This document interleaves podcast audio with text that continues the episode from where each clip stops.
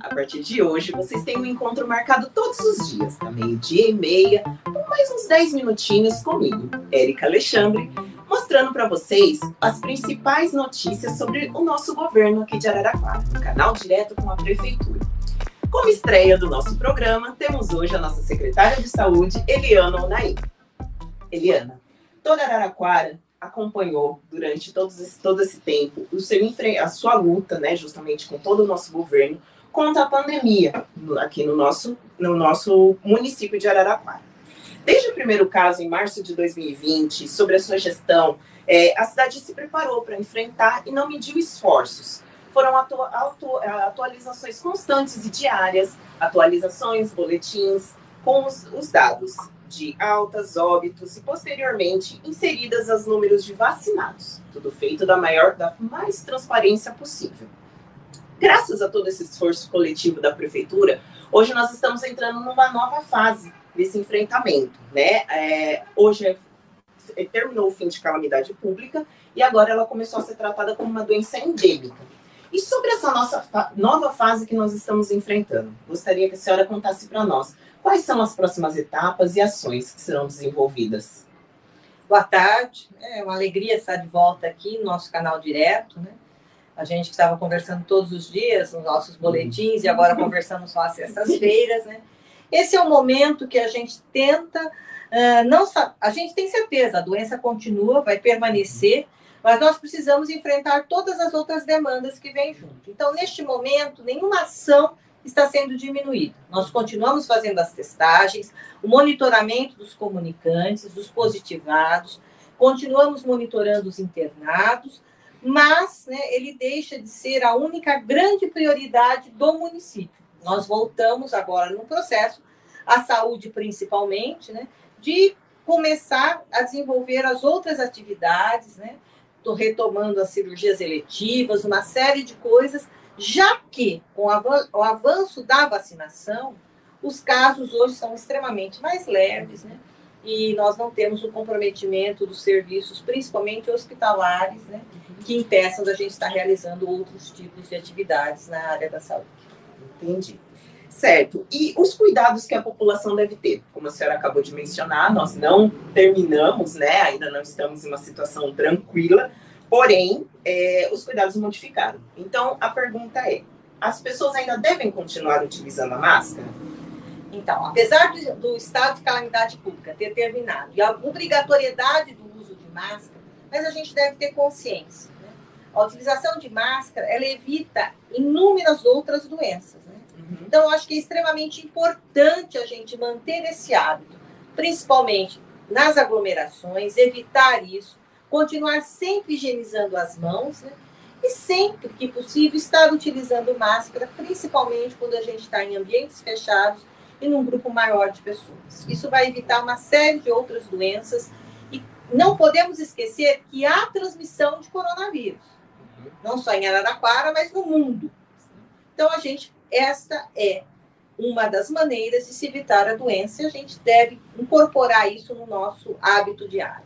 Perfeito. Nós temos agora a participação aqui de uma internauta, a Camila Aires. E a pergunta dela é a seguinte: Eliana, qual a diferença do fim da calamidade pública? Que muda?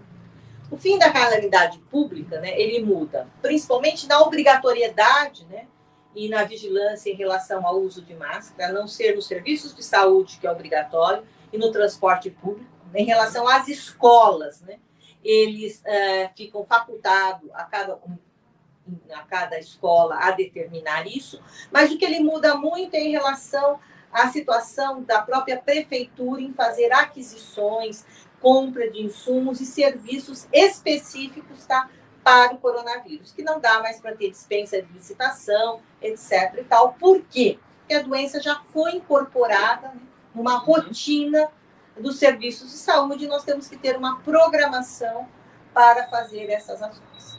Perfeito.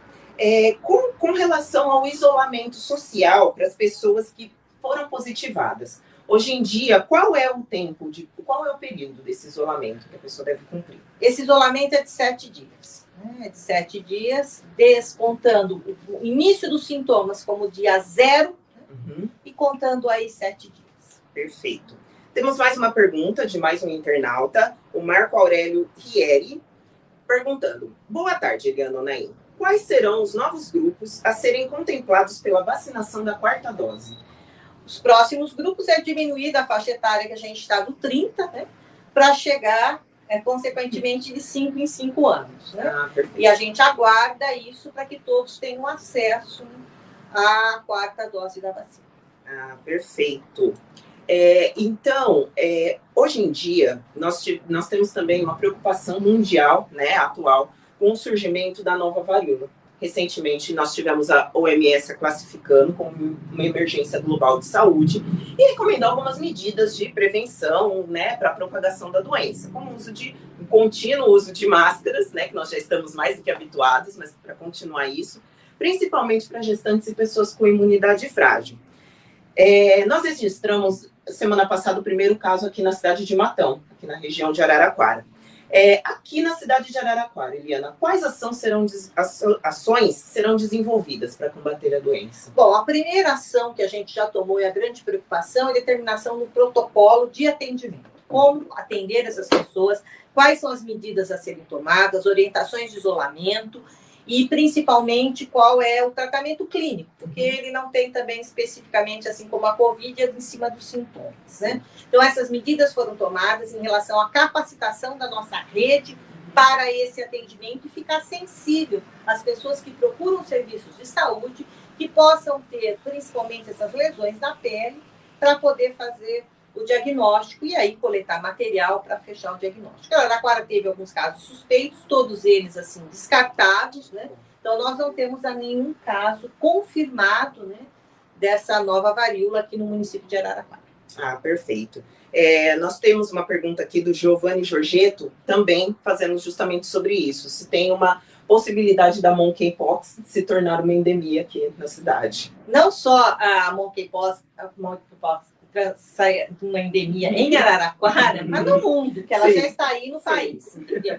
A gente acredita, porque a capacidade dela né, de transmissão, né, ela é muito grande. Né? Uhum. Até porque ela é muito do contato físico, né? Que as pessoas Sim. possam ter, podem ter secreções em objetos. E a gente, é assim, apesar de todas as orientações que a gente tem é, do Ministério da Saúde, da Secretaria Estadual, é para a gente estar em alerta. A gente uhum. tem trabalhado muito, né? Mas a gente acredita que a dificuldade seja também muito grande para evitar que ela entre em todos os municípios. É, uma pergunta nós temos de mais um internauta, o Márcio, é, Márcia Brás, é, perguntando se o município irá aderir à campanha infantil abaixo dos 5 anos de idade para vacinação da Covid. Nós vamos aderir, nós só não iniciamos porque a gente não recebeu grade de vacinas. Uhum. Então, assim, alguns municípios, principalmente os grandes municípios, eles começam a antecipadamente fazer essa vacinação. Por quê? Porque eles têm muitas sobras de vacina por conta de faltosos. Sim. Não é a realidade de Araraquara, que trabalha, graças a Deus, com uma grande assiduidade das pessoas. Então, não adianta eu começar a baixar uma faixa etária e não ter vacina para vacinar. Uhum. Então, a gente aguarda a remessa da Secretaria Estadual de Saúde para que a gente comece realmente essa vacinação abaixo dos cinco anos, que é um motivo e uma necessidade. Mas a gente aguarda essa, essa vinda de vacinas. Assim, então, pais, mães de Araraquara, vamos aguardar que em breve nossos pequenininhos serão vacinados sim, com certeza. Mais uma pergunta de um internauta, Lucas Amaral. Bom dia. Como anda a fila para dentista em Araraquara? Depende aí do que você diz. A gente tem as nossas unidades de saúde, o atendimento básico, né, oferecido nas unidades, né, é, que tem cirurgião dentista, e depois a gente tem aí realmente, aí depende da unidade, né, tem unidade com um, com dois dentistas, estratégia da família tem um só, né, que trabalha oito horas, e aí, para outros encaminhamentos especializados, como a gente tem endodontia, a gente tem aí a, os casos da cirurgia, pacientes especiais, né? E também a protetização. Perfeito. Eliana, só para encerrar nossa entrevista, é, principalmente devido aos boletins diários, as entrevistas, a senhora hoje é uma das secretárias mais conhecidas da cidade de Araraquara e região. Então, conte para gente como que é essa proximidade com a população. Olha, tem, eu até me emociono com isso, porque às vezes muitos lugares que eu vou, nossa, você é Eliana, outro dia uma pessoa falou assim, nossa, você me parece tão íntima, né? E a gente nem se conhece, né? Mas é um reconhecimento que a população tem em relação ao trabalho desenvolvido pelo nosso governo. Né? Foi um trabalho uh, heróico, né? Um trabalho assim incansável de todo o governo e que ficou personalizado na minha pessoa por eu estar secretária de saúde mas principalmente por fazer esses boletins. Então a gente criou assim, né, uma relação de afetividade muito grande, né, e até uma intimidade, né, porque teve dia que eu tive que fazer boletim com o cachorro no colo, e o pessoal gosta, porque até os cachorros ficaram famosos. Né? Eles estão contentes atualmente, porque logo cedo não tem, não tem boletim, mas foi assim uma afetividade muito grande. E eu, quando alguém me para eh, e fala alguma coisa, isso assim me deixa extremamente feliz e com a consciência né, que a gente tem de que a gente cumpriu a nossa missão nesse processo tão difícil, né, que continua e que permanece. Então, eu também tenho uma gratidão muito grande com a população quando eles vêm e relatam né, essa intimidade, esse contato que eles tiveram. Eu nunca pensei que nós tivéssemos um alcance tão grande né, e um reconhecimento tão grande da minha população. Então, é, é, da população. Então, é uma gratidão muito grande. Perfeito. Mais uma vez gostaríamos de parabenizá-la por todo esse trabalho, por todo esse projeto feito, por todas as ações desenvolvidas e agradecer pela participação aqui no nosso programa. Eu que agradeço, né? E estou sempre à disposição, tá, Érica? Quando precisar. E é muito bom conversar com você, tá bom, gente?